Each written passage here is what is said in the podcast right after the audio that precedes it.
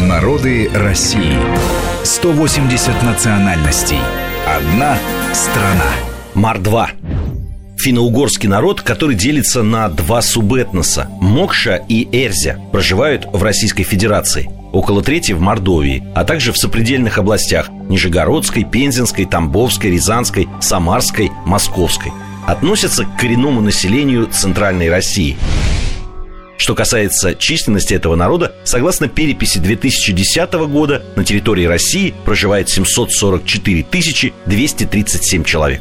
Традиционный термин «мордва» является внешним названием этнической общности, так называемым экзоэтнонимом. Самоназвание же Макшан – Мокш, Мокшет, Эрзян – Эрс, Эрзят – Эрзяне и макшане имеют различное этническое самосознание, имеют свои литературные языки, существенные различия в антропологическом типе, расселении, традиционном быте, материальной и духовной культуре.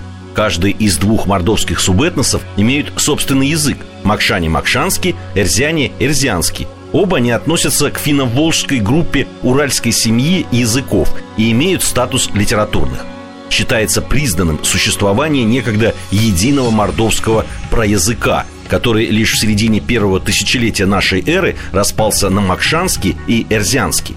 Лингвистами подмечено, что в языке эрзя преобладают заимствования из русского языка, а в макшанском – из тюркских, в основном татарского и чувашского.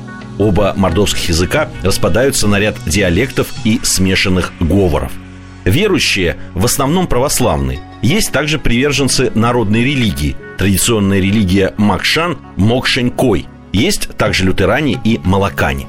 В начале середине первого тысячелетия нашей эры в междуречии Оки и Волги сформировались племена Мари, Мери, Макшан, Муромы и Эрзян. С запада наиболее сильное влияние Мокша и Эрзя испытывали от славянских племен. Славянизации были подвергнуты почти все после подчинения волжских княжеств и ханств Иваном Грозным, Мокша и Эрзя окончательно стали составной частью московского княжества.